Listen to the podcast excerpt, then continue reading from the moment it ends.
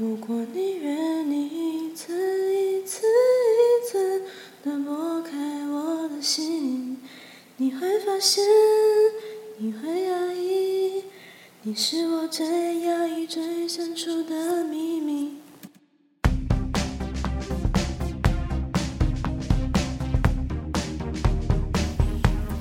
各位听众朋友，大家好，欢迎来到凯尔西的调教室，我是凯尔西。这是个 BDSM 口味的节目。咦，你没有听错，我用的是“口味”这个词。对我来说呢，BDSM 是一种欲望形态，就像食欲，而这个口味较为小众。拿榴莲来比喻好了，有的人很喜欢，那有不同的食用方法。有的人讨厌它到个极致，当然也有人介于中间值，不喜欢、不讨厌，但也不置可否。BDSM 也是一样的，用食欲来形容性欲，我觉得非常的贴切。食欲是什么呢？生理需求嘛。性欲也是啊，它并不奇怪，也不可耻，它是合理的。而喜欢什么口味？每个人都不尽相同，有香草，有虐恋，有同性，有很多不同的。那有口味轻、重、酸、甜、苦、辣，就看你喜欢什么。那在什么的状态下是开心且享受的？我自己呢，最喜欢的是在过程中痛苦并且快乐着的感觉。我非常的享受，像是在被 spanking 的时候，我会感觉得到痛，而我本身自认为不是那么的恋痛，但是在被安抚的时候，我会觉得非常的有安全感。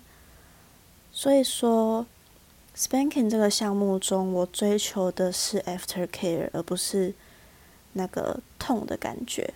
痛对我来说，可能有释放情绪、缓解压力的作用，但是我本身并不喜欢那么痛。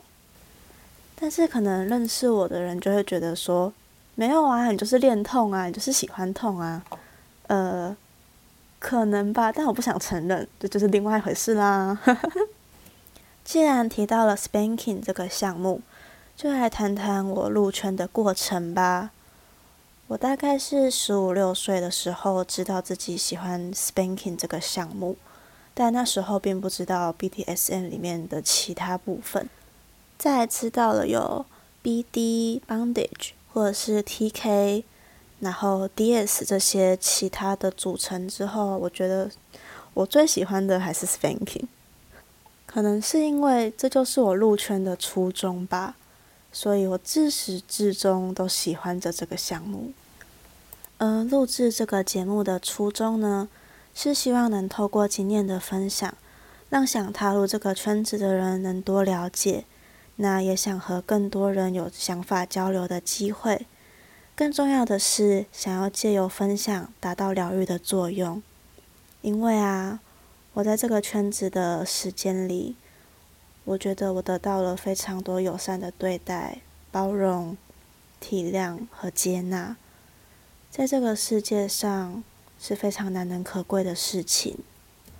我知道我在这个圈子待的时间不长，经验也并不是这么的丰富，也还很年轻。但是我希望借由我的经验分享，或者是跟其他人交流的过程。可以让更多人对这个圈子有不同的认识跟了解。我还不确定未来会邀请到什么样的来宾，或者是确切会谈到什么样的主题。希望大家可以多多支持，也可以期待一下之后我会和不同的来宾擦出一些精彩的火花。